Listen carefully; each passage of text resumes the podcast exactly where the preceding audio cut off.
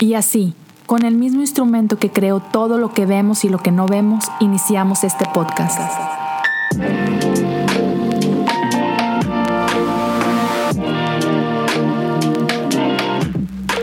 Bienvenidos a Cosas Comunes. Hey, ¿qué onda? Bienvenidos todos a lo que creo será el último episodio de esta serie de Wesley.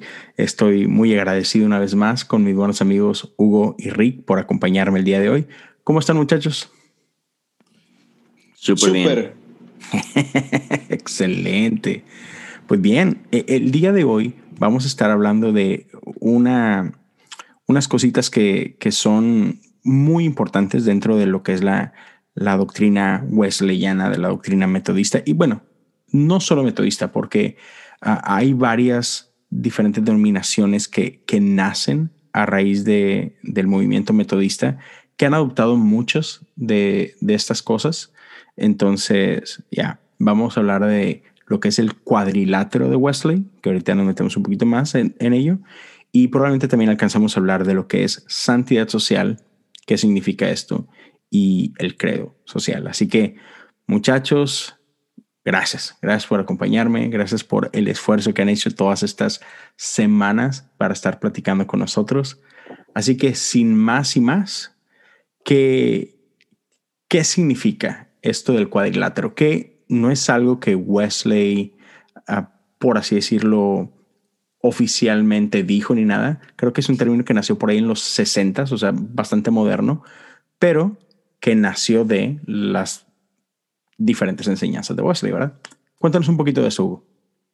Bueno, eh, el cuadrilátero metodista básicamente son eh, los cuatro pilares eh, sobre los cuales se sostiene la, la, teología de la tradición wesleyana. Este, uh, son, eh, también les, les podemos llamar como las cuatro fuentes. Eh, a lo largo del, del, ministerio de Juan Wesley, uh, siempre estas, estos cuatro eh, puntos eran esenciales para definir la, pues la, la práctica, eh, la, la, la, pre, la, predicación, los, los énfasis y demás. Hay quienes eh, piensan que hay un quinto, eh, un quinto elemento, como la película, y, y, piensan que, que al, estudiar y al revisar el, el, el, material, las obras de Wesley, piensan que quizá lo pudiéramos agregar. Sin embargo, casi nos, nos, hemos ceñido a, a estos cuatro, cuatro pilares que son la escritura, la tradición, la experiencia y la razón. Y, y, el quinto pilar que hay quienes consideran que, que, quizá pudiéramos incluir es la creación, porque, porque Wesley eh, incluye en sus obras la, la idea de, de, encontrarnos a Dios en, en su creación. Mm. Sin embargo, eh, pues no ha sido parte del, del ejercicio. A la, a la hora de, de, de enunciarlo, justo como lo has dicho, leo como el cuadrilátero, que efectivamente no es, no es algo que Wesley haya desarrollado como tal. Uh -huh. o sea, él, los, él, los, menciona una y otra vez, pero, pero se formaliza con esta idea de cuadrilátero. No, no incluimos eh, la, a la creación, pero sí incluimos estas cuatro. La escritura, la razón, la experiencia y me falta una que ya se me olvidó. La tradición. Y la tradición, exacto, uh -huh. discúlpenme. Yeah. Entonces, estas, estas cuatro ideas son las cuatro fuentes de la teología pues, wesleyana. Eh, eh, básicamente a, a, eso nos referimos con, yeah. con el cuadrilátero metodista. Y que básicamente cada una de las diferentes doctrinas o todo lo que a final de cuentas enseñaba Wesley, siempre los pasaba por estos filtros, ¿no? ¿Qué dice la escritura al respecto? qué dice mi razón al respecto, qué dice la tradición al respecto y qué dice la tradición. Entonces, ya. Yeah. Y es algo que me, me, gusta mucho porque creo que da un muy buen balance, ¿no? No sé si sea la palabra adecuada a usar, pero sabemos que hay otras tradiciones que, por ejemplo, usan esto de solo escritura, ¿no? Solo la palabra de Dios. Y así como que con ganas. La Biblia, yo creo en ella, ¿no? Pues soy pastor. este, pero como que no es la única fuente, ¿no? ah, y hay quienes tienden a, a, ignorar muchas cosas o desechar muchas cosas. Y pues me encanta que Wesley es súper abierto y no, no le resta valor a estas otras cosas que ya creo que por algo están ahí. Mi Rick, tú, ¿cuál ha sido tu experiencia respecto al cuadrangular? ¿Qué, qué nos podrías decir que es tú me gusta por esto? Y ahorita nos metemos a describir cada una de estas cuatro cosas. Claro, no, la verdad es que a mí el, creo que el cuadrilátero en, en específico fue de las doctrinas wesleyanas que me salvó de, de, irme por completo, a lo mejor no al ateísmo, pero sí que me ayudó como a, wow. a encontrar mucha, mucha, mucha paz. Olé. Porque justo antes de, del wesleyanismo yo estaba profundizando demasiado en el calvinismo. Uh -huh. Entonces, eh, pues ahí justamente, ¿no? Como tú dijiste, sola escritura es como, como que, ok, esta es tu va a sonar muy feo esto, pero creo que sí lo quiero decir así. Este es tu cuadro y puedes hacer lo que quieras dentro de él, pero no puedes salirte. O sea, este uh -huh. es tu cárcel. O sea, y es feo decir, ¿no? La Biblia es tu cárcel, pero yo así lo sentía. O sea, para mí era como de, ok, si algo no tiene sentido, si algo no encaja, si algo no tiene respuesta dentro de la Biblia, si algo no puedo como que explicarlo, este, pues ni modo, es como el misterio del Señor y es lo que Dios quiere mostrarnos en nuestra corta eternidad o es la revelación que tenemos al día de hoy y no tenemos más, ¿no? Sí. Y es como de, es neta, ya es todo, Ajá. o sea, no, no hay más respuesta, o sea, y todo lo que, o sea, todo lo que la ciencia ha dicho, todo lo que a mí mi sentido común me, me dice, o sea, lo descarto de facto y ya. Entonces, uh -huh. o sea, como que esa fue de las cosas que a mí en específico dentro del calvinismo me impidió mucho permanecer. Ya. Yeah. Permanecer y, y me hizo temblar o tambalear mucho en mi fe. O sea, porque es como de, ok, si esto es lo que hay, ya no quiero. O sea, ya no, no quiero esto. No wow. quiero esto en mi vida, no quiero sentir que, que, estoy haciendo un suicidio intelectual, no quiero como abandonar mi sentido común y, y, ya, o sea, esto no es para mí. Y entonces fue cuando como que empecé a investigar un poco más acerca de, de qué otras posturas había, qué más había. Por eso yo soy súper, súper de, uh, de fomentar de, ok, no se trata de que yo te voy a enseñar una postura y esa es la buena, sino de aprende de todas. O sea, uh -huh. escúchalas todas, conócelas todas y llega a tus propias conclusiones. Y para mí fue así, ese fue mi camino. Del calvinismo empecé a leer acerca de arminianismo y luego me topé con el wesleyanismo y entonces ahí encontré el cuadrilátero y para mí fue como la respuesta o la, la puerta a mi tranquilidad mental. O sea, fue donde dije, ah, puedo descansar aquí. O sea, puedo saber que no es, eh, no es un extremo o el otro, no es o, o razón, y está peleada con la fe, o no es la experiencia y está peleada con la fe también, sino es un, ahora sí que un cuadrilátero donde puedes pelear en cada rincón, en cada esquina y llevarlo eh, como un ring y, y, allí debatirte y matarte y sangrar dentro del ring, pero saber que al final de cuentas vas a encontrar la paz que necesitas. Para mí esa es mi experiencia con el cuadrilátero y es algo que al día de hoy, cuando voy a la Biblia, cuando voy a cualquier doctrina, a mi fe, a evaluar lo que sea, me lo llevo con, conmigo. Es, es algo que, que, definitivamente atesoro del wesleyanismo.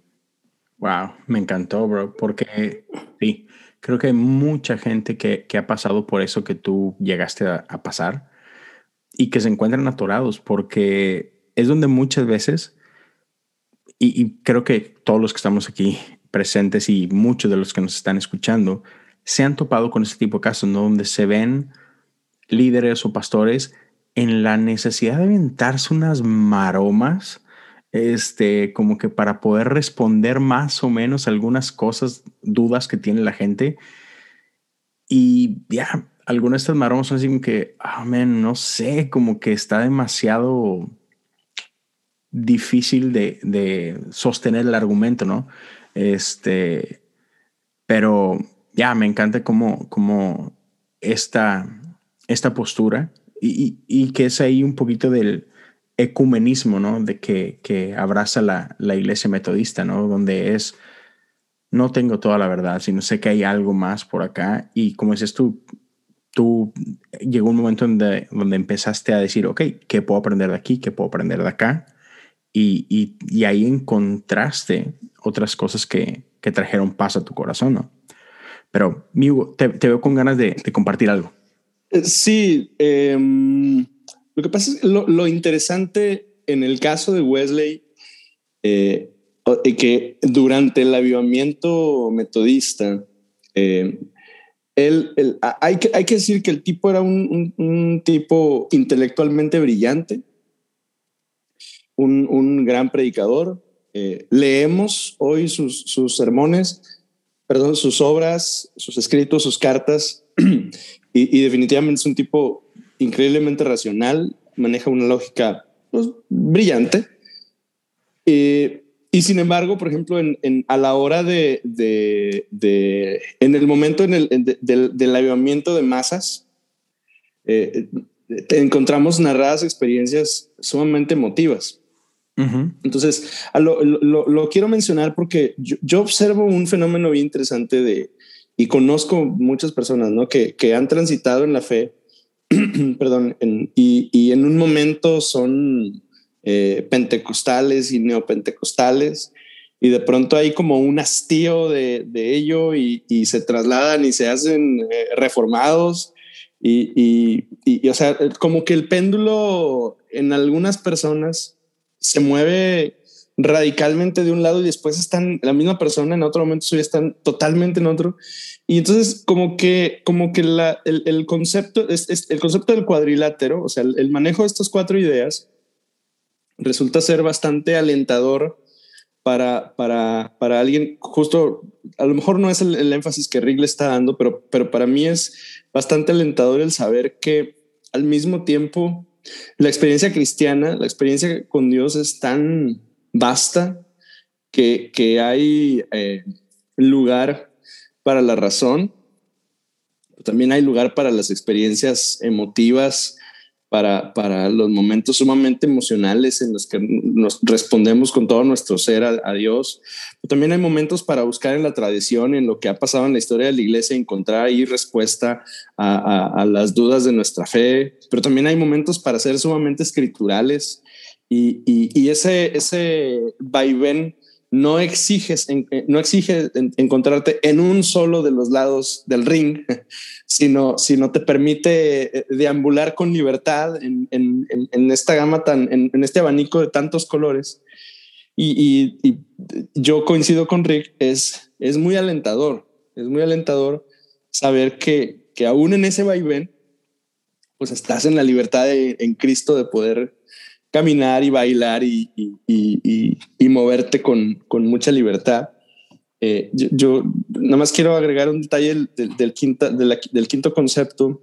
Y yo, escuché a un obispo hace algún tiempo explicarnos eh, que en algún momento en México existió esta, esta idea de, incluir este este, este quinto concepto de la creación y, este obispo nos, nos, compartía, México, los metodistas mexicanos somos evangelicales, o sea, somos, somos bastante conservadores en, en, muchos sentidos. Y, y, este hermano decía que, que, que, en Latinoamérica una de las razones por las que México no se, no se incluyó o no esa discusión se cierra y no, no, no se incluye la creación es por esta visión como medio, mm, esta visión de, de, de Centro y Sudamérica en algunos lugares como medio sincretista con la madre naturaleza y, de lugares en los que, en, los que en, la oración se incluye a la madre naturaleza junto con, junto con Dios. Entonces parecía que, que para evitar ese tipo de conflictos, por eso, esa era quizá una razón por la que en, el caso de la iglesia mexicana no se había incluido la creación dentro de esta, para, para incluirla en esta idea de, como, un, como un elemento extra al, cuadrilátero. Pero bueno, nada más quería agregar ese detalle.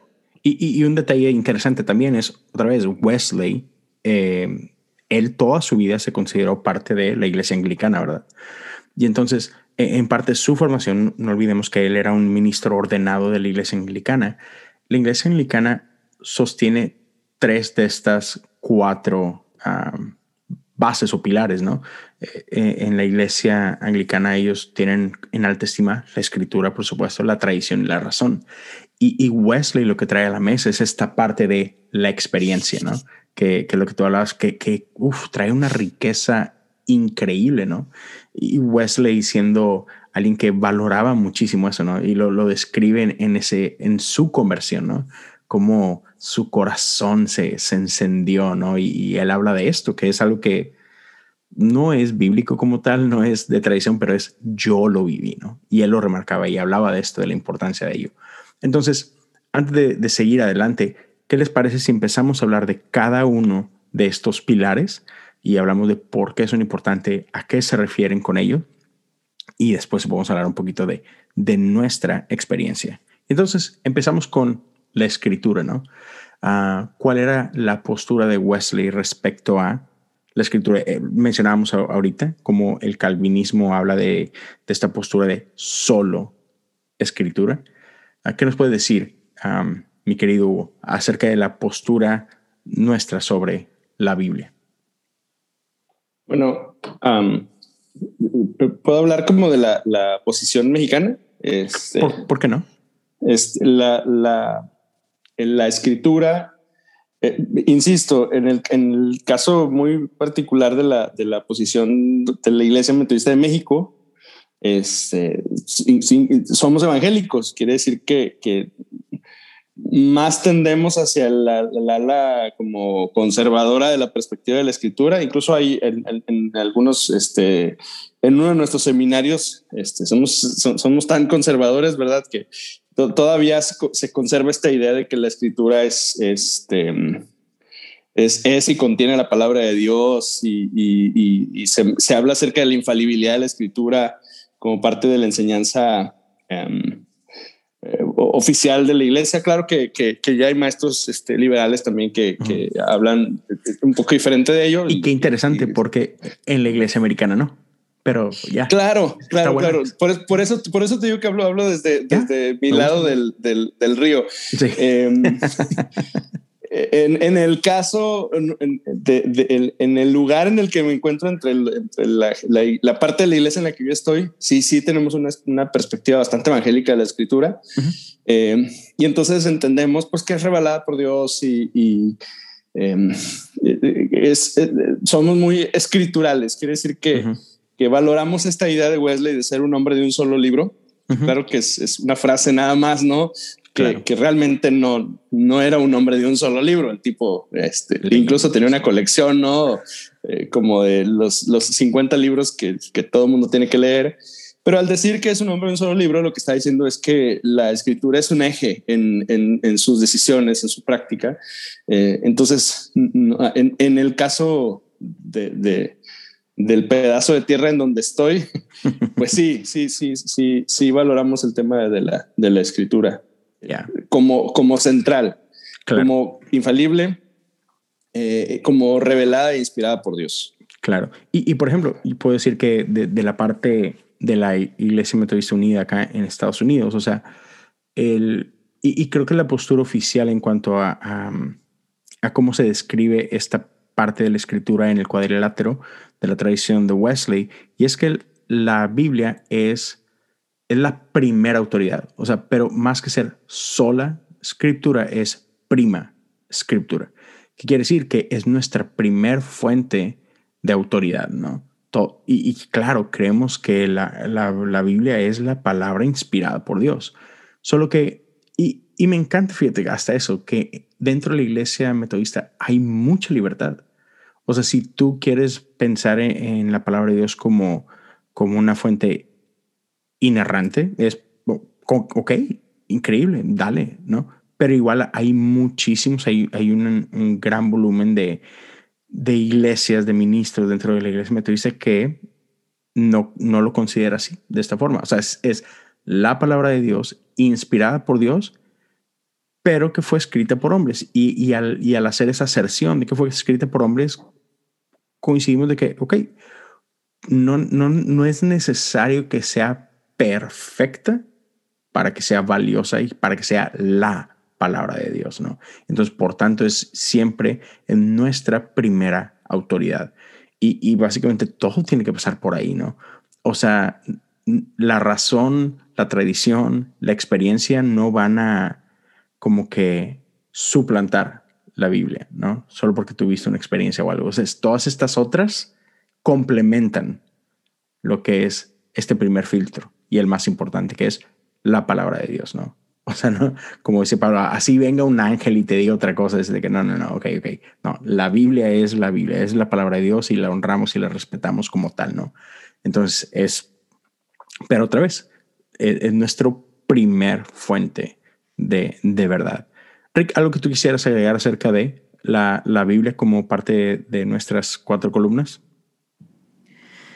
Sí, pues de hecho, eh, creo que algo que a mí me gustaba, bueno, ya lo mencionó Hugo, que, que Wesley decía, ¿no? Que él, era, él decía, a mí díganme el nombre de un solo libro, ¿no? Que, que era como una frase de que él corría, él corría, um, decía que ahí tenía toda la, toda la ciencia que él necesitaba, ¿no? Obviamente refiriéndose como a, como a la fe. Y, y me gusta cómo, me gusta cómo esa forma de, o sea, igual, no, así como yo, yo lo, lo, voy a contar desde mi perspectiva. Me gusta cómo es que de venir de, de la Biblia como una, como una, um, como una cárcel, a tenerlo como la Biblia como, como un trampolín, a decir, ok, no sé, no sé cómo, cómo entrar a mi fe, no sé cómo abordar mi fe, no sé cómo, cómo, cómo acercarme a Dios. Siento que la Biblia es ese trampolín perfecto, esa esa forma eh, ideal para acercarnos a la divinidad. Entonces, me encanta que la Biblia es nuestra, como decía Leo, ¿no? Nuestra prima escritura, que es, ok, es el primer lugar al cual, si quiero saber algo acerca de fe, si quiero saber algo acerca de teología, si quiero saber algo acerca de, sí, acerca de, de, las divinidades, creo que el, el principal punto de partida, pues siempre es la Biblia, porque tiene allí la antología la antología de la fe, acerca de cómo fue la evolución a través de, de la historia de lo, del hombre en su experiencia para con Dios. Entonces, creo que el, el, simple hecho de nosotros contemplar dentro del cuadrilátero la Biblia es como la forma, eh, no sé, como la forma ideal de decir, ok, tengo un muy buen punto de partida. Entonces, Uh, no sé, a mí en, en específico esta parte de, de la Biblia me, me, gusta mucho cómo lo maneja Wesley, cómo es que habla acerca de la Biblia, cómo es que él se apasionaba por la Biblia, porque creo que incluso cuando tú lees sus diarios, cuando lees sus cartas, su correspondencia y todo eso, o sea, sí te contagia ese amor de decir, hay algo que allí puedes encontrar, incluso eh, no recuerdo exactamente dónde lo leí, pero, pero recuerdo que, que Wesley decía que él, él, creía que la Biblia estaba inspirada por Dios, pero que al mismo tiempo seguía estando inspirada al día de hoy. Y esa inspiración viene del Espíritu Santo cuando nosotros la leemos, es decir, está inspirada por Dios al momento de ser eh, escrita, perdón, y al mismo tiempo nos está inspirando a nosotros a entenderla. Es una doble inspiración que, que no, no recuerdo exactamente cómo lo maneja Wesley, pero que a mí me encanta creer, porque pasamos de esa inspiración como una ley absoluta a una inspiración que realmente te inspira a ti a acercarte a Dios al estar siendo inspirado por el Espíritu Santo. No sé si ahí me hice bolas o, o lo expliqué muy bonito, pero es algo que yo quería decir. Gracias, gracias. No, y, lees sus sermones y, te encuentras, eh, eh, te encuentras Biblia en eh, casi en cada párrafo, a veces implícita, a veces citada, pero, pero vaya, si, si algo he admirado al, meterme un poquito en, en, particularmente en los sermones de Wesley, es que es un tipo sumamente escritural. Muchas de las, de las ideas, de las frases, que, y, no, y no es solamente una, eh, una cita eh, vana, o sea, solo por incluirla, sino, sino hay, hay, hay un, un, una...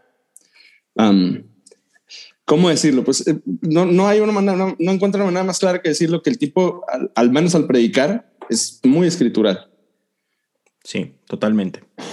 Totalmente. Y, este, y por ejemplo, a partir de ahí, otra vez, la, la escritura es, es el centro, es lo, prim, lo primero, pero a mí me encanta cómo Wesley tenía un amor y rendía un honor increíble a la tradición. Y, y para mí eso es, es bello porque yo por la gran mayor parte de mi vida, yo denigré la tradición. Yo, yo este, desprecié la tradición. Yo, siempre vi la tradición como algo aburrido, como algo soso, como algo muerto, ¿no? Y, fue hasta en estos últimos 10 años que he empezado a descubrir eh, la belleza de la tradición, el valor de la tradición. Y, y me, topé por ahí una, una frase de Wesley que me gustó mucho al respecto de esto de la tradición, porque él precisamente decía esto, dice, hay mucha gente que, que le quita valor a la tradición porque supone que siendo algo que ha pasado por cientos y cientos de años, pues se ha ido debilitando al ir pasando de generación en generación, ¿no? Sin embargo, Wesley le da, le da un giro y dice, hey, pero no le restes valor a la tradición. Dice, tienes su lugar y tienes que darle su honor. Y, menciona, dice, es, ah, es de mucho servicio para nosotros. Y, él hablaba de, de cómo no podemos ignorar la vida de los santos que han corrido antes que nosotros. Dice, hey, eh, las tradiciones existen y, se han venido como que preservando desde los inicios de la iglesia, ¿no? Y, hay un montón de cosas que, que, otra vez, si las entendemos correctamente, si las vemos a la luz de, de, su época, de por qué nacieron y por qué se, se, se, han honrado por tanto tiempo, nos pueden enseñar cosas que nosotros este, en nuestra actualidad desconocemos, ¿no? Entonces, otra vez, recordar esa parte de que la iglesia no tiene 100 años, la iglesia no tiene mil años. O sea, la iglesia ha estado viva y latiendo por dos mil años. Este, y otra vez, hay, hay tantísimo valor en aquel, o sea, en recordar o en conocer las cosas que esos primeros hombres que caminaron con Jesús y que empezaron a enseñar los primeros discípulos, o sea, hay tradiciones que vienen desde allá. O sea, y así como que, wow. O sea, estos primeros hombres que caminaron con Jesús, que aprendieron de Jesús, valoraban esto y porque caminaron con Jesús empezaron a como que a dejar ciertas instrucciones y cuando lo ves desde esa perspectiva, no sé, a mí me emociona tanto, ¿no? Que, que estos hombres fueron pasando esas cosas. Dale, mi Hugo. Y, y, no solamente ellos, o sea, hay un momento claro. cuando, cuando empiezan a formarse el, cuando empieza a formarse el Club de los Santos, eh, tengo entendido que, que, uno de los miembros de este club, eh, cuando, cuando inicia, ¿no? el, el, el, Club de los Santos, uno de ellos era hijo de un distribuidor de literatura. O sea, de hecho, Wesley tiene este, este crecimiento y, y el, estos, este Club de los Santos enriquece tanto de este, de este, eh, de este personaje porque ellos tienen acceso a, a la literatura tienen acceso este, a, los puritanos, tienen acceso a los místicos, o sea, Wesley tiene acceso a los místicos españoles. Eh, y, entonces eh, ahí se pone muy interesante el asunto porque, porque le, da valor a, momentos de la historia de la iglesia que la verdad es que en el caso, por ejemplo, de los, de los evangélicos mexicanos, no, no, no le, no le prestamos tanta atención porque como en ese entonces la iglesia era una nada más, este, y, tiene tanto tinte que hoy, para hoy nosotros es increíblemente católico, pues entonces no, le, no le metemos mucho, eh, con mucha intención, mucha intención a, ese momento en la iglesia que, que al final, como quiera, enriquece ¿no? la, la experiencia cristiana. Entonces, decimos que, que, la tradición es importante porque asumir que solo somos eh, escriturales es en cierta manera ser, ser como medio fanfarrones, es decir, hay tanta, tanto en la vida de la iglesia actualmente que procede de la tradición y mucho de ello mucha gente lo desconoce, o sea, eh, cosas tan, tan cotidianas, tan profundas, pero que no son necesariamente escriturales como el concepto de la Trinidad. Eh, que, que, que, realmente procede de la, de la tradición, digo, que, que entendemos, los evangélicos entendemos que la Trinidad está presente, que, que la palabra no está eh, eh, como tal en la escritura, pero que, que el Padre, el Hijo y el Espíritu Santo están presentes en la Biblia, claro, pero el concepto como tal de, la, de, la, Trinidad o de la doble naturaleza de Cristo, 100% hombre y 100% Dios, todas esas son discusiones que, que, que vienen de la historia de la iglesia, de la tradición. Ya, que nacieron en uno de los primeros concilios. Y que no podemos dejarlas a un lado.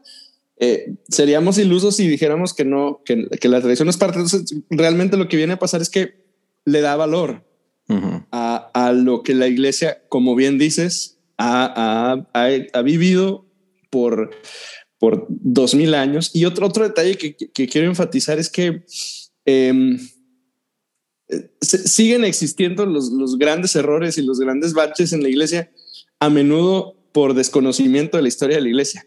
Ya, exacto. Entonces, al final del día, aquello que, casi muchas de las cosas que hoy discutimos y que no nos ponemos de acuerdo realmente ya se discutieron y ya se definieron hace 100, 200, 300, 500, 600, mil años.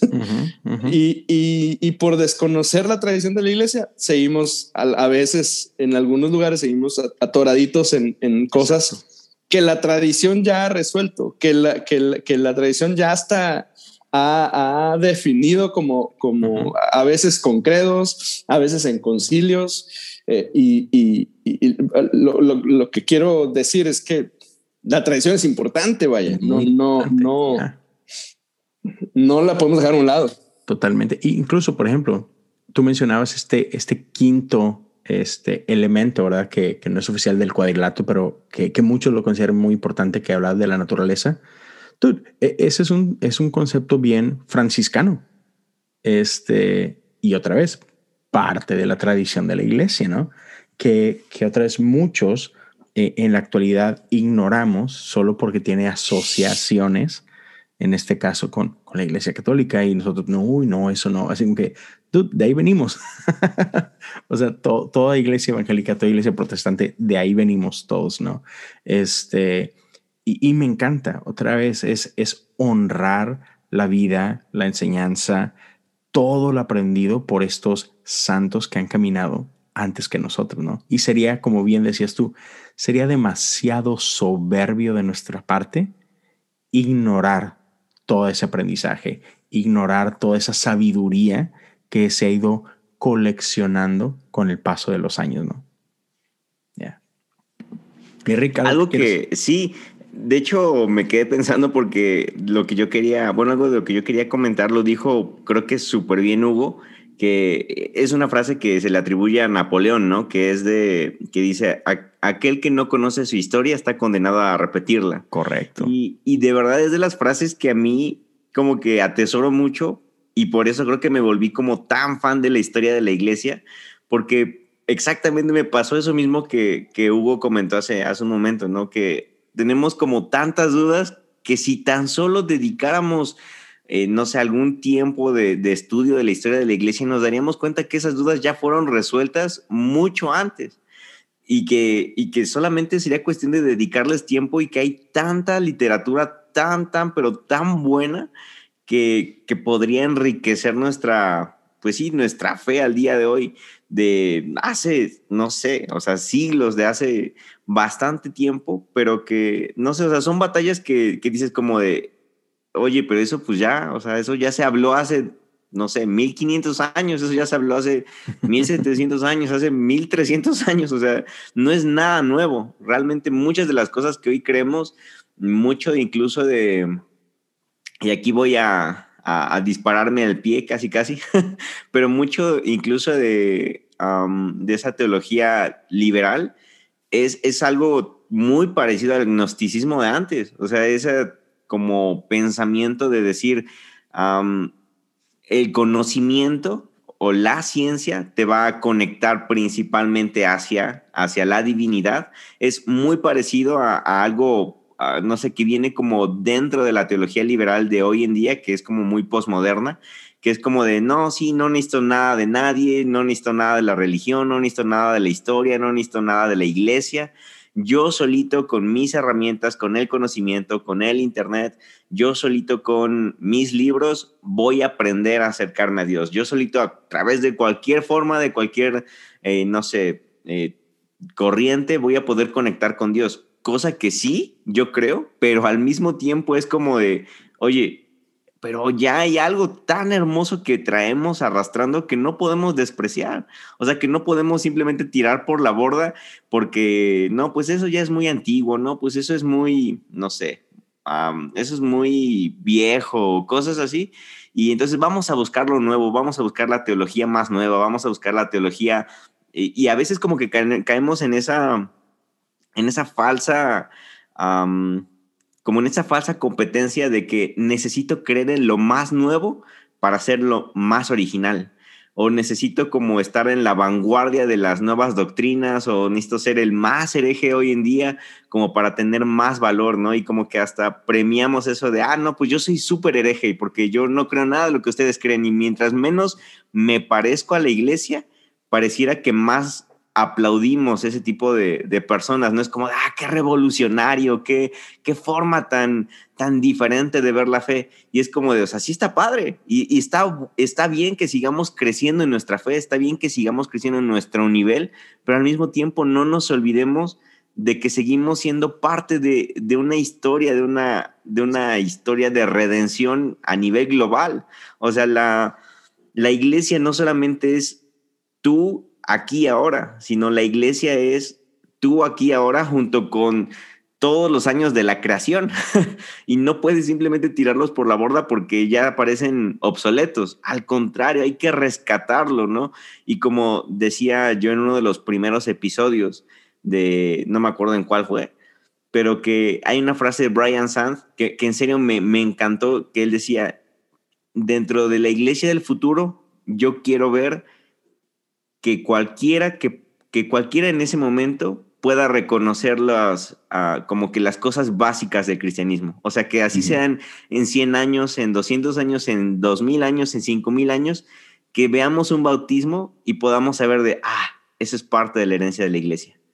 O sea, que esas cosas tan hermosas que a lo mejor podemos reinterpretar o reevaluar o reaprender, pero no desechar porque tienen un valor tan puro y tan, no sé, como que tan, nos pueden enseñar tantas cosas que de verdad se me hace, porque también yo siento que yo me fui a ese extremo de no quiero saber nada de lo que tenga que ver con la iglesia, voy a creer casi casi mi propia religión, mi propia fe y mi propia espiritualidad.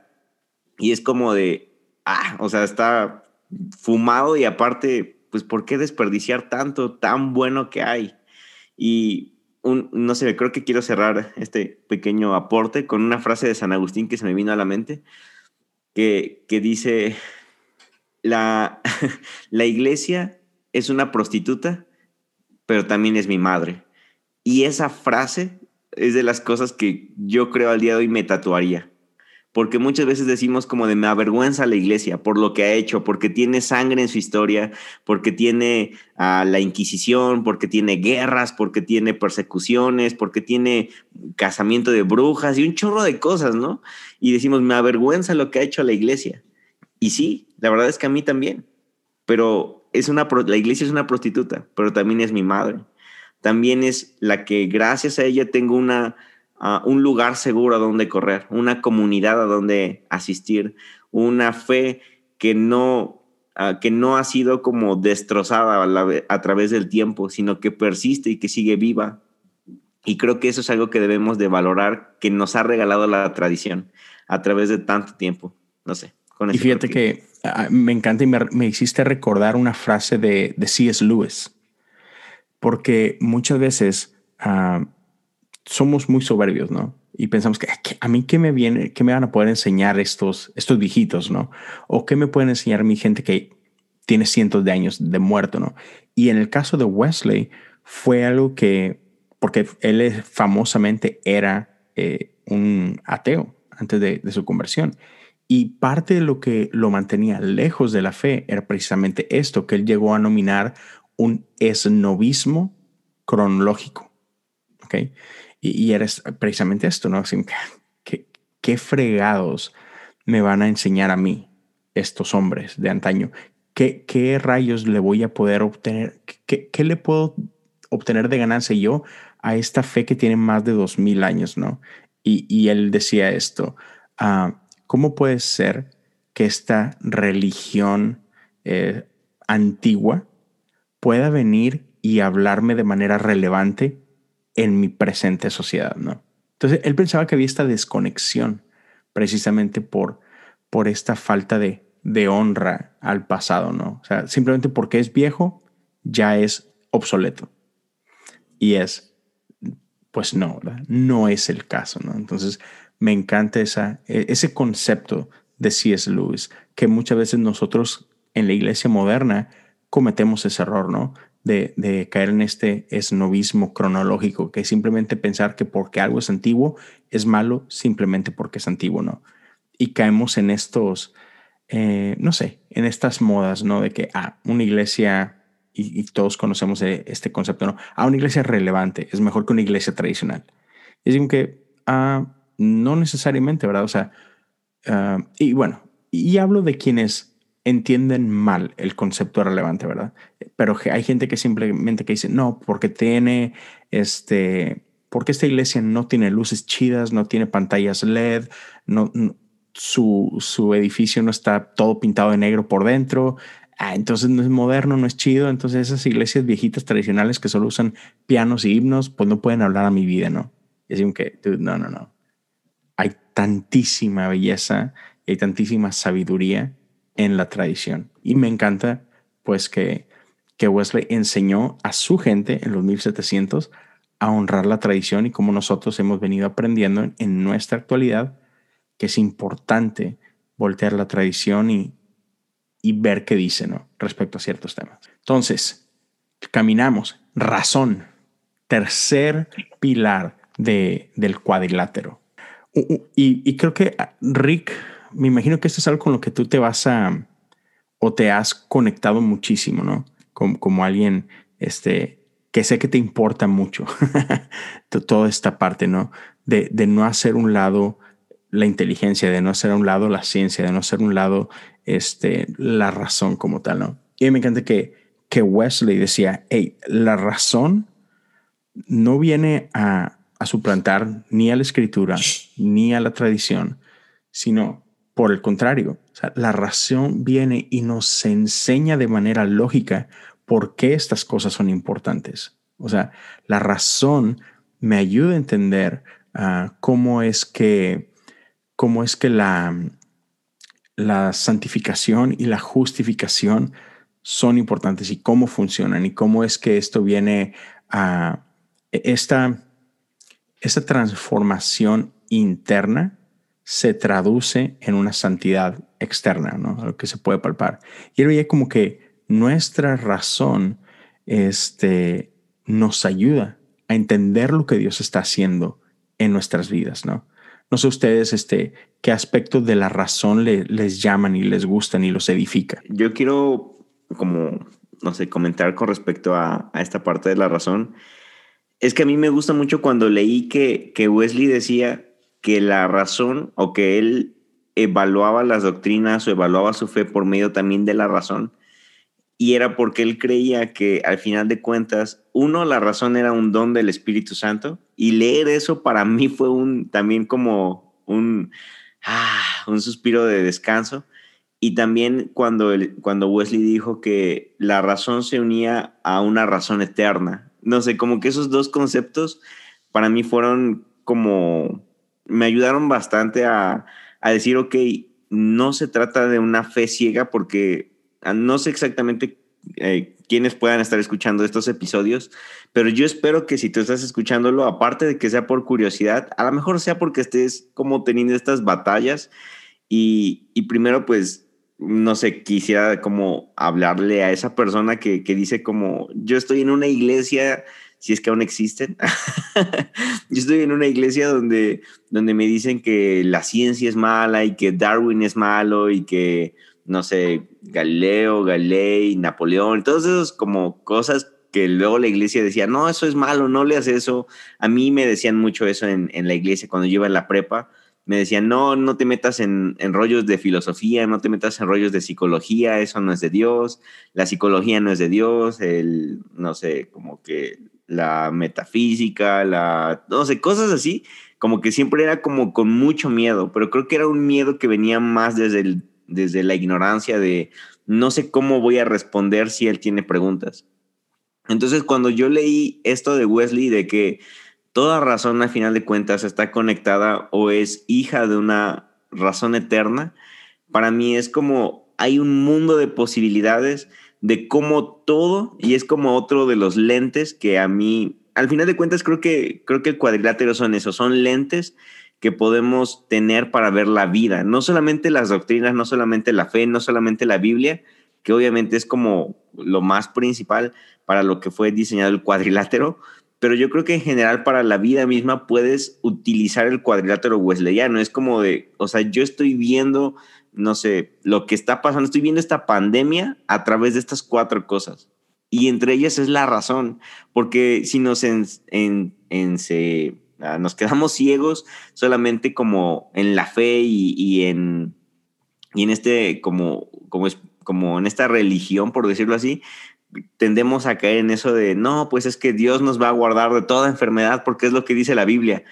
Está padre. O sea, sí, Dios dice, ¿no? Que no habrá plaga que caiga sobre tu casa y no habrá enfermedad que toque tu puerta y cosas así.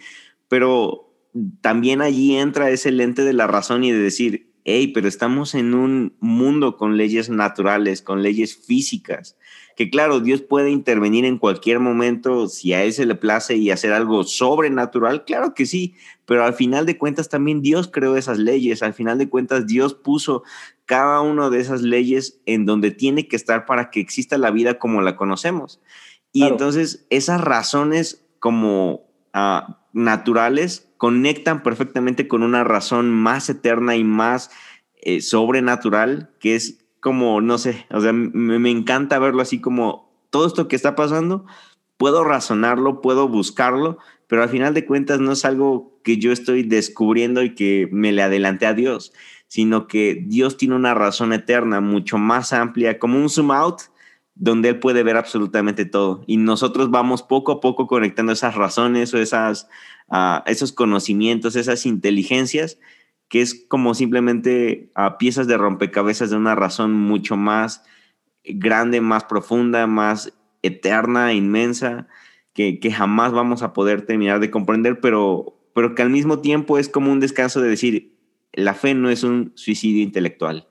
Claro. Y eso es un, una gran, gran, gran joya y un descanso para esas personas que, que a lo mejor pueden sentirse como no sé, como esclavizados o como atrapados entre la religión y la ciencia, entre la religión y la sociedad, entre la religión y su escuela, es como, tranquilo, el cuadrilátero te ofrece esa esquina, esa ayuda, esos lentes para decir, puedes, puedes como complementarlo todo y aún así sobrevivir. Tengo, tengo una cita de Wesley al respecto. Eh, eh, Wesley dice, deseamos una religión fundada en la razón y de acuerdo a la razón. Esto es en armonía con la naturaleza de Dios, la del hombre y sus relaciones mutuas. Exhortamos encarecidamente a todos los que buscan una religión verdadera a que hagan uso de toda la razón que Dios les haya dado, investigando bien las cosas de Dios. Es razonable amar a Dios que nos dio todo. Es razonable amar al prójimo y hacer bien a todos los hombres. La religión que nosotros predicamos y vivimos está de acuerdo con la más alta razón. Lo que pasa es que entendemos la razón como esta capacidad del ser humano para, para indagar, para investigar, para cuestionar, para encontrar respuestas, ¿no? Y, lamentablemente en, muchos extractos, como bien lo dijo Rick, en muchos extractos evangélicos se nos ha enseñado que, la fe es ciega, pero es que no creemos en una fe ciega. O sea, creemos una fe que, se puede comprobar, que, se puede, eh, en la cual se puede indagar, o sea, la razón es un don de Dios eh, para el ser humano, eh, para lograr la investigación y, descubrir la verdad. Lo que pasa es que las personas que son racionalistas, es decir, aquellos que, piensan que la razón es la única fuente de la verdad, eh, nosotros como metodistas entendemos que justo en ello reside su, su error. Es decir, Wesley sostiene que la razón junto con la revelación divina es lo que nos da eh, el conocimiento seguro y adecuado de Dios.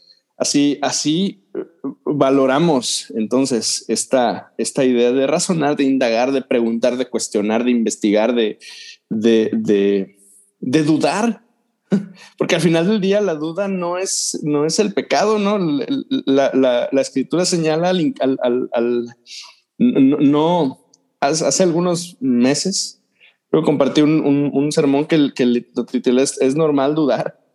Eh, pero justamente en ese punto, cuando, cuando metemos el, el, intelecto a nuestra fe y empezamos a indagar, pues cuánta gente no se ha, no se ha convertido y ha tomado la decisión de seguir a Cristo eh, y el punto de partida, partida de su fe, de inicio de su fe, fue justamente el indagar, el investigar, el cuestionar y encontrar así respuestas, ¿no? Ya, ya, ya, totalmente. A mí me encanta. Sea, me, me encanta que, que para nada le huye a, a la razón, ¿no? O sea, ¿cu ¿cuántas veces nos ha tocado en algún punto de nuestra vida este, e, e, estos, tenerle miedo a estos debates, ¿no? Con, con gente súper preparada, con este, ateos que están dispuestos a, a pelear y, y, hay mucha gente que, que piensa que, que no se puede, ¿verdad? Que no se puede defender la fe como, como hablabas tú ahorita. Y, y es, no, es que Dios nos ha dado este, este intelecto eh, para, para disfrutar su palabra, o sea, para no solamente creerla ciegamente, como decías tú, sino para absorberla, meditarla, pensarla y que, y que en esa razón seamos enriquecidos, o sea, que, que nuestra, es que si, si nuestra fe fuera solamente ciega, sería una fe súper superficial. Sin embargo, cuando, cuando abrazamos la razón y cuando involucramos la razón, nuestra fe puede encontrar profundidades, ah, man, increíbles, ¿no? Y, y, lees gente, no sé, ahorita nosotros podemos leer a gente como N.T. Como C.S. Lewis y no sé, eh, hay miles y miles de nombres que podríamos mencionar de, de autores que te vuelan la cabeza y que, y que te llenan eh, tu fe, que, que bendicen tu espíritu y son gente increíblemente educada, ¿no? Incluso, este, cómo, cómo a través de, de, la razón podemos enriquecer nuestra fe y no tenerle miedo a psicología, no tenerle miedo a este, otras ramas de la ciencia que, otra vez, si las aplicamos hoy en día en, en nuestras iglesias, pueden ser de muchísima utilidad para, para todos nuestros miembros, ¿no es cierto? Dude, me encanta. Ya, la razón es algo chido. Y como que última, pero no por esto menos importante, eh, está la experiencia, ¿no? Y otra vez, eh, hemos hablado como para Wesley era, era algo muy, muy, muy importante y él mismo tuvo una de esas experiencias, ¿no? Una, una, experiencia que marcó su vida. O sea, a pesar de que era alguien que ya conocía a Dios, para este punto ya era alguien ordenado dentro de la iglesia. Creo que incluso ya había regresado de su viaje misionero cuando tiene esta experiencia, este, que, que fue como un segundo nacimiento, fue como un nacer de nuevo en el espíritu. Y, y él lo describe de tal forma, ¿no? Cómo lo impactó tanto y, y él habla me encanta porque es un lenguaje cero como que teológico. Siempre dice, ay, sentí este calor en mi corazón, ¿no? ¿Cómo se llama la, la experiencia de Alderley? Aldersgate. Aldersgate. Ya. Yeah. Wesley es invitado a una reunión eh, a la que en sus diarios dice no querer ir, o sea, ir de mala gana. Eh, un 24 de mayo de 1738 y, y, y al, al, leer la introducción de el comentario a los romanos de Martín Lutero, que, que es un ejercicio bien interesante leer, leer ese, ese, ese libro, esa introducción en particular, no tiene nada de piadoso, ni nada de espiritual, ni nada por el estilo. Es, es, pero pero él, cuenta que mientras estaba leyendo eso, él tiene, eh, eh, eh, siente un calor extraño en su corazón siente que sus pecados, los suyos propios, han sido, han sido perdonados.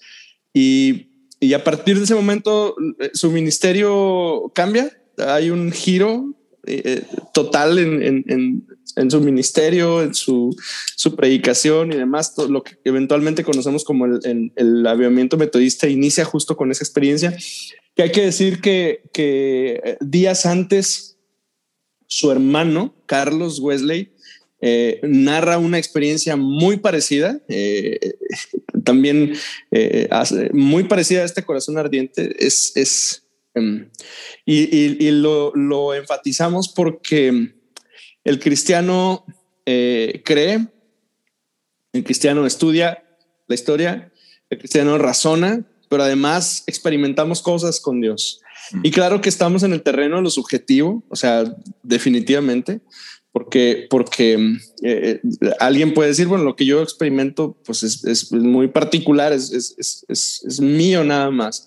Sin embargo, Wesley distingue que, que hay ciertas eh, características, ciertas peculiaridades de la experiencia cristiana que son parecidas entre una persona y otra, que aunque, aunque están em, sometidas a lo subjetivo de cada individuo, se puede de alguna manera como identificar eh, eh, elementos eh, en común en esta experiencia cristiana, ¿no? esta idea de lo, que, lo que Wesley después llamaría el, testimonio del Espíritu, esa certeza, esa seguridad de que, de que, de que estamos con Dios, de que tenemos una, una relación, una comunión, eh, una cercanía con Dios, esta certeza de que tus pecados han sido perdonados, incluso estas experiencias emotivas o, que, que, hoy los pentecostales llamarían, eh, eh, a lo mejor entre paréntesis debo decir, llamaríamos eh, las la experiencias con el Espíritu Santo, el toque del Espíritu Santo en, alguna persona, ¿no? Eh, son experiencias, o sea, están, están regidas por la subjetividad de que cada individuo eh, la vive de una o de otra forma, pero no las podemos sacar de la ecuación. Es decir, es tan valioso es para un, para un individuo lo que sabe, lo que cree y lo que razona, como lo que vive en Dios. Entonces, esto se convierte en, en, esencial ¿no? en, la, en la vida del, del, creyente y para Wesley tiene mucho valor. Él, él encuentra con que eh, durante sus predicaciones, por ejemplo, durante sus sermones, había gente que respondía emotivamente. Estoy hablando de, de, de cosas, eh, pues, extraordinarias, tales como que gente llorara o se cayera al piso, empezara a tener experiencias espirituales así particulares. No, los diarios de Wesley nos dicen que él no le daba la importancia como para definir si eso marcaba o no, si una persona era o no cristiana, pero sí menciona que ocurrían durante, sus, durante su ministerio y que, y que vaya, eh, eh, él, él, eh, hacía un énfasis ¿no? a la transformación del individuo, no, al, no solo a la experiencia emotiva, pero era parte de, de, del, de, la vida del avivamiento metodista. Entonces, ahí está la experiencia. Ya, y de hecho, a, mí hay una frase de Wesley que me gusta mucho y dice, hey, aparte de la escritura, decía la experiencia es la prueba más grande de cristianidad. o sea, imagínate a ese nivel. Y él decía, lo que la escritura promete, yo disfruto, ¿no? Y, bien decías tú, o sea, son un montón de cosas subjetivas, pero no por ser subjetivas dejan de tener un valor increíble. Incluso esto es bíblico, lo podemos ver en, en diferentes momentos en el ministerio de Jesús, como aquel ciego, ¿no? Que todo el mundo lo cuestionaba y todo el mundo pues estaban tratando como que de, de, de meritar lo que Jesús había dicho en su vida. Y su respuesta era bastante sencilla. Hey, mira, yo solamente sé una cosa. Antes estaba ciego y ahora veo. O sea, yo no sé. Ustedes háganse garras, díganle como quieran, pónganle el nombre que quieran. Yo solo sé, mi experiencia me dice que yo estaba ciego y ahora veo, ¿no?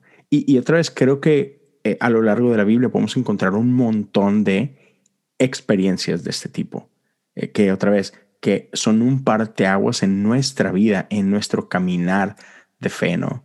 Y, creo que no podemos quitarle valor simplemente porque no es mi experiencia. Y a todos nos ha pasado alguna vez, ¿no? Estando en algún servicio, en algún culto, en lo que tú quieras, donde para una persona fue un servicio aburrido. Fue así como que, ay, ya me quiero ir a mi casa. Y para el tipo que está al lado, es el momento más increíble de su vida, ¿no? ¿Y qué es eso? Es su experiencia. No lo puedes explicar quizás, pero, pero coincido con Wesley, es quizás una de las pruebas más fuertes de que Dios está haciendo algo con tu vida. Y obviamente después tiene que ser respaldado por un montón de cosas y, y vemos este crecimiento. O sea, no se trata solamente de flachazos de experiencias aquí y allá, pero, pero esas experiencias enriquecen nuestro camino de fe. Es lo que yo creo. Y, y ahorita que nos estamos poniendo bíblicos, me, me acordé también que en primera de Juan, ¿no? Cuando dice, o sea, lo que les vengo a decir en los primeros versículos, lo que les vengo a decir no es cualquier cosa, sino lo que yo vi, lo que oí, eso es lo que yo les estoy anunciando. O sea, no es como algo que aprendí nomás porque me, me mm. contaron, no, o sea, yo lo experimenté. O sea, yo tuve esa experiencia y por eso te estoy hablando esto, ¿no? Por eso te escribo esta carta. Entonces, me acordé ahorita también de ese versículo y también estaba yo meditando ahorita mientras ustedes hablaban que o sea, la importancia de que hagamos énfasis en que es un cuadrilátero es que al final de cuentas es, o sea, si lo ves desde arriba, a lo mejor como si fuera una mesa, no, no tiene ninguno un mayor valor que el otro, sino que realmente están todos al mismo nivel, no es una pirámide. O sea, la experiencia es tan importante como la razón y la razón es tan importante como la escritura y la escritura es tan importante como, ¿cómo me falta? Razón, experiencia, escritura y... Tradición y tradición. Se me fue ahorita. O sea, las cuatro están al mismo nivel, las cuatro son tan importantes a lo largo de cada una y siento que el, problema de, muchas veces el cristianismo y muchas ramas del cristianismo es que se, se inclinan a solamente una de ellas. Con poquito que te inclines, siento que ya hay, hay pues una, un desequilibrio que te puede perjudicar en tu fe. Por ejemplo, si te inclinas mucho hacia la escritura, pues tenemos esas personas tan conservadoras o tan eh, fundamentalistas que es como, ok, si no está en la Biblia, si no tiene nada que ver con, no es. Y te, te, cierras y te cuadras y es como de, ah, te pierdes tanto. Y tenemos por otro lado a las personas como muy tradicionalistas, que es como de, no, si no está en la tradición, no, es si no vienen estos, si no, si no hay bautismo, si no el bautismo es de esta forma, si no la, los sacramentos, si no se hacen así, entonces no es lo correcto. Y entonces también como que te pierdes de mucho. Por otro lado, también tenemos la razón, ¿no? Que siento que los veo como en estos apologistas que terminan haciendo de la razón su vicio. Y entonces es como de, si no tiene razón, no tiene sentido. Y entonces racionalizan, racionalizan, racionalizan. Y siento que de allí viene la importancia de la experiencia. Porque creo que muchas veces por eso es que muchas personas o muchos cristianos llegan a perder la fe. Porque es como de, o sea, no, no sé, este calorcito que siento, no, seguramente es histeria colectiva. O este, no sé, esto es como temblor o esta persona que a lo mejor sintió como un ardor en su, en su interior o que se cayó y cosas así. O sea, todo lo pasamos por la razón que se nos olvida que la experiencia también es parte de lo increíble de nuestra relación con Dios.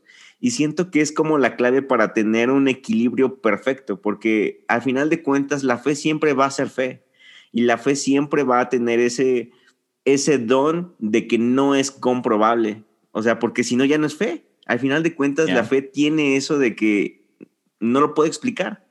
Y eso lo, lo tenemos, o sea, tiene que ir acompañada de la subjetividad de la experiencia y al mismo tiempo lo que la enriquece, que es decir, pues ya no se trata de si me quieres creer o no, sino que yo lo estoy experimentando. Y por eso creo que tan importante es saber que la relación es personal con Dios, ¿no? Personal y colectiva, obviamente, ¿no? Pero eh, enfocándonos en la experiencia, una experiencia personal con, con Dios, una relación personal con Dios, que creo que también como parte de, cristianismo posmoderno es algo que también eh, como que se, ah, creo que se afecta demasiado porque este esta herencia de los apologistas de, no, pues hay que racionalizarlo todo y, la ciencia y la metafísica y la física cuántica y toda esta onda es como de, hey viejo, tranquilo, o sea, también disfruta de la experiencia, de las pequeñas cosas con Dios, disfruta de esa, de esa mañana que despertaste y sentiste una paz tan plena y tan fuerte que simplemente no puedes explicar y ya. O sea, por mucho que el neocórtex y que la, no sé, el, ¿cómo se llama? La parte del frente del cerebro y todo esto que tiene que ver con las emociones, o sea, sí lo puedes a lo mejor como llevar a lo científico, pero es como de, hey, o sea, al final de cuentas sigue siendo una experiencia sobrenatural, mística, que no necesitas racionalizar. Si quieres hacerlo, puedes hacerlo, ¿no? Pero no lo necesitas para poder llevar o tener una, una plenitud en tu relación con Dios. Entonces, como que la experiencia siento que viene a complementar perfecto todo para no caer en ningún extremo y saber que hay un, un equilibrio en donde ya no hay, estamos en un terreno intangible. Porque sin la experiencia, todo sería algo, bueno, sería triangular, ¿verdad? Pero, o sea, todo sería muy palpable. Pero gracias a la experiencia podemos llevar el cristianismo a esa subjetividad que nos enriquece y nos lleva a saber que es algo que podemos disfrutar y que se va a ver diferente en cada uno de nosotros y que trae esa como, ¿cuál es la palabra? Esa riqueza. Como que, como que vivifica, ¿no? La, experiencia colectiva. Exacto. La, la, multiforme gracia de Dios, esa es la palabra que buscaba, la multiforme gracia de Dios. O sea, esta experiencia nos ayuda a saber que lo que te pasa a ti a lo mejor no me va a pasar a mí y a lo mejor yo quiero sentir ese fuego que tú sientes, pero no me va a tocar, pero yo voy a tocar, yo voy a tener una paz o yo voy a tener un sueño o yo voy a tener una visión y a lo mejor otro quisiera eso, pero no lo va a tener.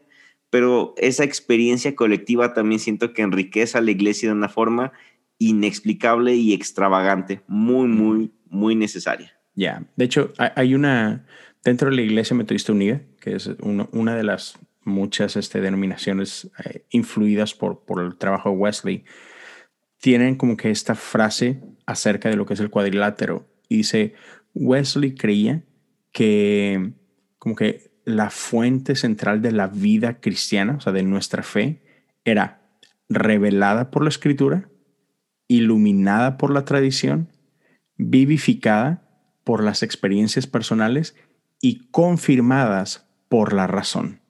Ah, me encanta cómo engloba estas cuatro cosas y las pone así como que de una forma fácil de entender, ¿no? Y, y luego recalca, o sea, la escritura es primaria, revelando la palabra de Dios, la cual es necesaria para nuestra salvación. ¿no? Entonces, otra vez, pone allí a la escritura como, como lo que es, como esta piedra angular, por llamarlo de alguna forma, pero me encanta cómo describe la, el rol que cada una de estas cuatro cosas juega en la vida del cristiano, ¿no? Eh, como parte de nuestra fe. Y ya, no sé, me gusta mucho. Muy bien, muchachos. Ya para terminar, para, para ir este, cerrando, me encantaría cerrar con algunas frases así como que icónicas de Wesley. Algunas quizás las hemos mencionado en alguno de estos seis episodios que llevamos. Ah, de hecho, una de las primeras, esa frase que nunca supe decir en el primer episodio hubo, eh, esta frase de Wesley que me cuesta traducirla. En inglés dice, catch on fire and people will come for miles to see you burn, ¿verdad? Que quizá la mejor manera que lo puedo decir en español es así como que enciéndete, o sea, arde tú en fuego y la gente vendrá de millas, o sea, gente vendrá desde lejos para verte arder, ¿no? Y creo que eso es algo que ah, me encanta, como, como en nuestra vida cristiana creo que es una realidad, ¿no? Si estamos apasionados por el Señor y si estamos viviendo con esa pasión, hay algo contagioso al respecto. O sea, hay, hay algo en nuestra vida que, que la gente viene y pregunta, ¿qué, ¿qué, onda contigo? O sea, yo quiero eso que tú tienes, ¿no? Y esa es una, es una muy buena frase, frase de Wesley. Si ustedes tienen alguna, los invito a que ahí por ahí la, las vayan. Pues ahorita se me vino a la mente esa de el mundo es mi parroquia. Esa, esa iglesia también, esa iglesia, esa frase también me gusta mucho porque eh, como que la complemento mucho con, con esta enseñanza de, de, la iglesia ortodoxa que dice que la, la creación es la iglesia de, de Dios. Entonces, me gusta porque es como, como que una idea complementaria que nosotros podemos ver en, ok, en todas partes está Dios, en todas partes podemos llevar a Dios, en todas partes podemos conectarnos con Dios y saber que realmente, o sea, ya ni siquiera es como, ok, yo soy la iglesia, sino todo es la iglesia. Entonces, no sé, me gusta mucho también esta frase porque me ayuda como a, a saber que Dios está ahí. Simplemente es cuestión de conectarnos y listo. Ya. Voy a decir estas dos frases que creo que ambas, y porque ya, ya no nos alcanzó el tiempo para hablar de esto que es la santidad social, aunque en el episodio pasado hablamos un poquito de, de esto, pero una de sus frases es la que creo que sí mencionamos en el episodio anterior, ¿no? Que es, haz todo el bien que tú puedas por todas las formas que tú puedas, de todas las maneras que puedas, en todos los lugares que puedas, a todas las horas que puedas, a toda la gente que puedas, por tanto que puedas hacerlo, ¿no? Esa frase célebre. Y luego, junto con esa, tiene una que, que dice, cuando un hombre viene a Cristo, se vuelve una persona eh, industriosa, no sé si sea la traducción correcta, pero dice, o sea, básicamente es alguien que trabaja, dice, es una gente que se vuelve de confianza, es una gente próspera, y ahora dice, si este hombre, cuando él obtiene, perdón, cuando él obtiene todo lo que puede y, ahorra todo lo que puede, dice, y no da todo lo que puede, dice, hay más esperanza, hay más esperanza para Judas Iscariote que para ese hombre, ¿no? Y, me encanta porque por un lado habla de, de lo que es este espíritu generoso en el que creía Wesley, este, que es valiosísimo, este, y, aparte habla de, de, cómo tiene que haber esta transformación, ¿no? En la vida de las personas. O sea, cómo, hey, sí, vamos a hacer todo el bien que podemos, todo, porque lo que Dios está haciendo con nosotros no se puede quedar solamente con nosotros. Mi Hugo, échale, tienes una muy buena. No, no, nada más quiero terminar la tuya. ¿no? Todo, esa, idea resume en trabaja todo lo que puedas, ahorra todo lo que puedas y da todo lo que puedas. Ya, ya, exacto. Ah, eh, ¿Las leíste? Sí, sí, sí. ya, que el, Wesley ah, afirma eh, en lo fundamental, yo creo que viene, viene al caso respecto de lo que acabamos de platicar del cuadrilátero metodista. Eh, en lo fundamental, unidad, en lo no esencial, libertad, y, pero en todo caridad. O traducen también, pero en todo amor, ¿no? Ya. Hay, hay cosas que son esenciales, hay cosas que, que, que nos unen en la fe, que no son negociables pero hay muchas que sí. O sea, hay muchas que, que no son esenciales, que no son tan importantes, que, que, que, tenemos más terreno común que las diferencias que podamos tener. Eh, y, y, luego creo que, creo que hoy, especialmente hoy, ¿no? En la, en la época de los, de los ofendidos, eh, todo mundo se ofende por todo. A, mí me, me, hace, hace algunos capítulos, eh, Rick, Rick me, me llamó conservador y me dio mucha risa porque se lo platiqué a alguien más y me dijo, uy, tú eres conservador, imagínate cómo serán los demás. Eh, Te ofendiste, sí, la verdad. entonces... Cancelemos a este, Rick. Entonces, pero lo que justo, justo de eso se trata. O sea, en esta cultura de cancelación donde si no crees todo lo que yo creo, no podemos ser amigos. Esa, esa idea de Wesley viene a ser esencial, ¿no? Hay tantas cosas que no son, no son importantes. Si nos une, si nos une Cristo, eh, eso es suficiente, ¿no? Eso es suficiente. Y, recuerdo, la mencioné, la, escribí por ahí. Eh, parece ser que son casi las de las últimas cosas que Wesley dice. Lo mejor de todo es que Dios está con nosotros. Yeah.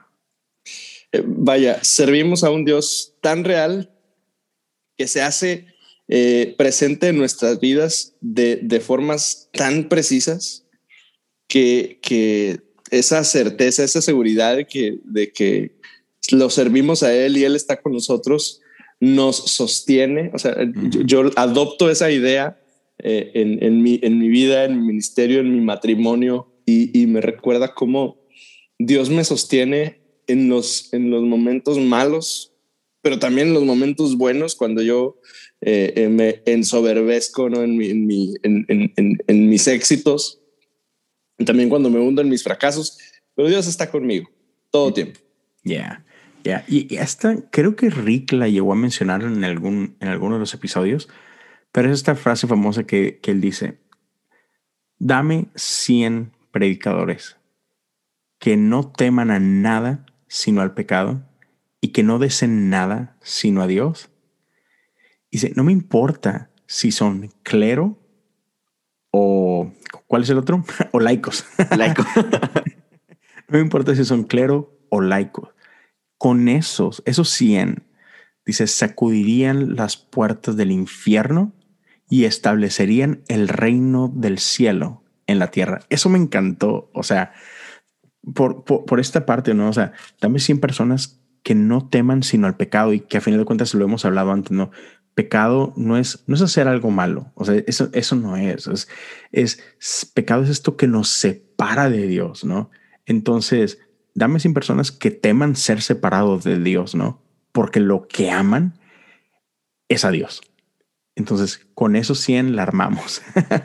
con esos 100 destruimos el infierno y establecemos el cielo en la tierra. Y cuánto no necesitamos eso hoy en día, ¿no? Cuánto no necesitamos ver el cielo en la tierra hoy, por favor. Man, es, ya, me encanta, me encanta. Mi Rick, no sé si tengas alguna otra por ahí para despedirnos. Me, me acordé de otra que, que cuando yo la leí, esta me parece que a lo mejor no es como una frase muy, muy, muy conocida, de hecho, creo que ni siquiera es una frase, pero es como, como un extracto de, de alguno de sus diarios que igual recuerdo que alguna vez leí, que decía algo, la voy a parafrasear porque la verdad traté de ahorita buscarla, pero no la encontré. pero e, era algo de que lean todos los libros que puedan y, y disfruten de ese conocimiento o dedíquense a otra cosa. Y es una carta que le escribe a sus pastores, tanto como a laicos como a clero. Y es que me, me, gusta como el contexto porque pues Wesley viene saliendo de, del oscurantismo, ¿no? De, de, de, la iglesia medieval en donde eh, había muchos libros que eran quemados y prohibidos por la iglesia y cosas así. Entonces Wesley es como de, yo no quiero que ustedes, pastores, o sea, que ustedes que van a guiar a otros en la fe, pues sean incultos o sean ignorantes, ¿no? Entonces él les, invitaba a sus pastores o a, sus líderes, como lo, lo, queramos ver, a lean, aprendan, investiguen, no se queden solamente con, con, con, la Biblia. O sea, la Biblia obviamente no es como principal y ya hablamos mucho de esto, pero, pero Wesley todo el tiempo les estaba invitando a ellos a lean más, aprendan más, eh, llénense de, de, o sea, sean cultos. Y, y esa frase como tan, tan fuerte de si no dedíquense a otra cosa. Es como, incluso, incluso me acuerdo que en ese diario le responden muchos así como de, oye, es que nosotros no tenemos ese don del conocimiento o ese don para la, la, lectura. Y Wesley sí le responde, pues si no, entonces dedíquense a otra cosa. O sea, o sea, se me hace muy fuerte, pero al mismo tiempo a mí me motivó tanto a decir, no puedo quedarme solamente con lo que tengo. O sea, hay un mundo de libros por conocer, por leer, por aprender. Y pues hoy en día ya no solo libros, ¿no? Sino podcast, por ejemplo. Yo creo que Wesley hubiera invitado a escuchen todos los podcasts que puedan, aunque tengan todos diferentes corrientes, pero aprendan. Y también otra cosa que me acuerdo es que decía que Wesley siempre llevaba libros en sus caballos para regalar a sus pastores o a las personas que se encontraran. Entonces, no sé, como que es, una, es un fragmento que, que me acuerdo de alguno de sus diarios que también quería compartir y que se me hace muy retador. Lean o dedíquense a otra cosa. me encanta. Me encanta. Pues, hey, lo logramos, chavos. Uh, nos aventamos seis episodios de Wesley. Eh, y gracias, en serio. Gracias un chorro por, por todo lo que aportaron, por, por estas buenas desveladas que nos aventamos. Este, y ya toda la gente, si, si por ahí de repente les queda algún, alguna otra cosita, no duden, por ahí contáctenos y platicamos un poquito por acá de, de esto. Y otra vez, simplemente eh, en mi caso es Hugo y yo, somos parte de esta tradición um, y, y, simplemente reconocemos esto, ¿no? Somos parte de una gran familia. Eh, la, iglesia es una iglesia con muchas tradiciones, que tienen muchísima belleza. No hay unas mejores que otras, simplemente somos, somos parte de esta multiforme gracia de Dios, como, como hablaba Rica hace ratito, ¿no? Hay diferentes expresiones, este, diferentes formas de entender. Eh, nuestro Dios es un Dios sumamente profundo. Entonces, decir, esta tradición eh, lo tiene todo al 100%, sería muy soberbio y sería bastante tonto de nuestra parte. Simplemente es nuestra tradición eh, y es un poquito de lo que nos informa. Eh, por eso pensamos como pensamos y hacemos lo que hacemos y todo esto. Ah, y ya, solamente queríamos compartir con ustedes un poquito de, de esto. Gracias a todos los que estuvieron escuchando y estuvieron mostrando interés y siguieron ah, compartiendo estos episodios. Ah, si te siguieron gustando, ayúdanos a compartirlos eh, raza que, que, escuche, que es parte de la iglesia metodista, ayúdanos a compartirlos con, con, con tu raza, con tu gente, con tu iglesia. y, sé que hay mucho más, sé que hay un montón de cosas que quizá que no hablamos y, sé que hay otras tradiciones que tienen cosas increíbles que bendicen la, la iglesia, que bendicen las diferentes tradiciones. Eh, ya, ¿por qué no quizá un día hablemos de, de algunas otras cosas? Mi Rick, Hugo, ¿algo con lo que quieran despedirse de la gente? No, nada. Disfruté muchísimo este platicar y ser conservador entre liberales. Estoy feliz. Hugo, tienes que perdonarme esa raíz de amargura, no te va a hacer nada bien. Esta cultura de los ofendidos no te va a ayudar. No, no, fíjate, fíjate que, fíjate que, fíjate que no, realmente yo he, platicado con Leo y yo le he dicho muchas veces, eh, en varias ocasiones se lo he dicho, la verdad es que hoy más que nunca creo que, quienes estamos metidos en, una iglesia, yo estoy en una iglesia conservadora, la verdad, pero, pero hay que levantar la voz para, para, para, que, para que se sepa pues que tampoco somos los, los apestosos del, del juego. O sea, la verdad es que hay mucha riqueza, hay mucha riqueza y, y, y hay mucha relevancia también en, la experiencia de iglesia que tenemos. Entonces, no, no, no, créeme que no me sentí ofendido, me dio, mucha risa. yo, sé, que no, es, igual estoy jugando, pero algo que dices creo que se me hace como, no sé, se me vino igual ahorita a la mente, como algo importante para, como para comentar. Al final de cuentas, como que, bueno, no, no tan así como que representamos, ¿verdad? Pero siento que cada quien está peleando desde su trinchera. Y entonces se me hace bien chido porque, por ejemplo, tú dices, no, yo estoy en una iglesia conservadora y tú te esfuerzas para a tu iglesia sacarlos a la mejor de esa comodidad, pero al mismo tiempo a los de afuera demostrarles la hermosura de esa tradición. En mi caso, por ejemplo, que a lo mejor estoy como un poco más en el lado de la razón, es como yo quiero enseñar o quiero compartirle a los que me rodean que la, religión no es ciega, entonces yo quiero enseñarles que la razón es parte de y es importante como para, para poderla disfrutar y acompañarla en la fe, pero a los de afuera también como que quiero enseñarles de la razón no es lo único, también la experiencia, también la tradición. Y, y Leo que está como en esa parte de tradición me encanta porque Leo es como ok, yo a, mi iglesia quiero sacarlos igual como de esa comodidad, a lo mejor en, en, tradición también, pero al mismo tiempo a los de afuera quiero enseñarles la riqueza, la tradición. Entonces, no sé, como que se me hizo muy interesante ahorita, lo, como que lo pensé, lo conecté así.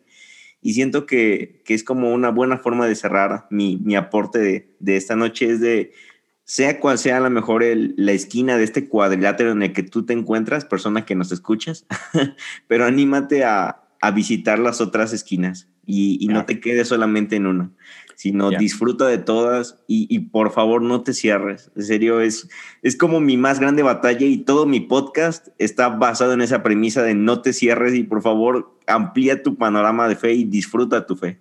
Entonces, gracias Leo, la verdad en serio, me dio un chorro de gusto cuando, cuando me escribiste para, pues para invitarme a, a, tu podcast. Yo de verdad pensé que estaba exiliado. Dije, creo que lo hice tan mal en su episodio de, de Avengers. En el episodio número 7. Yo dije, lo hice tan mal que no voy a estar de vuelta, pero la verdad me dio mucho gusto y mira, grabamos seis episodios. Ajá. O, no sé, sí creo que sí, ¿verdad? Seis dijiste. Exacto. Entonces, Muchas gracias, Leo, y de verdad es, es un honor, es un gustazo. Y no lo digo como, como amigo predicador invitado, ¿no? Que siempre tienes ese compromiso de chulear la iglesia donde te invitan. Yo lo digo porque de verdad es, es un, pues sí, es un, una honra y un gusto el, estar aquí en, en Cosas Comunes, en cualquiera de tus proyectos de podcast, de los como 100 que tienes. Entonces, gracias, Leo. Pero no seas exagerado, Rick. Nada más pasaron 162 episodios para volverte a invitar. Nada más. Maravilloso. Me voy a ofender. Aclaro y lo voy a decir públicamente. Me voy a ofender.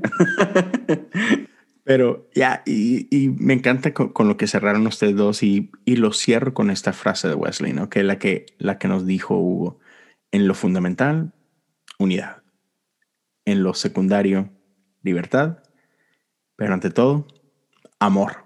Entonces, ya, venimos de diferentes tradiciones, venimos de diferentes casas, somos parte de la misma familia. Entonces, disfrutémonos, caminemos en eso y mi gente, a todos los que llegaron hasta aquí, gracias por escuchar. Saben que nos honra su tiempo, uh, nos honra que compartan eh, los episodios y todo esto. Los invito a que sigan este, tanto a, Rick y a Hugo en sus redes sociales. Hugo Almanza en Instagram, en Twitter, uh, Rick Santiago con un cero en lugar de esa última O. Este, y escuchen sus podcasts. El Pastorcito, El Búnker, por favor, apóyenlos, síganlos, compartan sus podcasts también. Este, saben que Rick tiene un Patreon por ahí donde todo lo que ustedes apoyen va para la plantación de, su iglesia en Puebla. Entonces, los invito de corazón a que estén por ahí apoyando. Y si alguien me quiere apoyar a mí, también siéntanse en libertad de hacerlo. Patreon.com, diagonal, cosas comunes, lo puedes hacer desde un dólar al mes.